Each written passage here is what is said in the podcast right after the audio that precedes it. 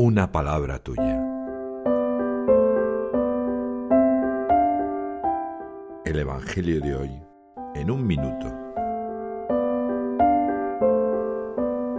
Lucas, en el capítulo 11, del 14 al 26, narra el momento en que Jesús expulsa a un demonio y lo acusan de haberlo hecho con el poder de Belcebú.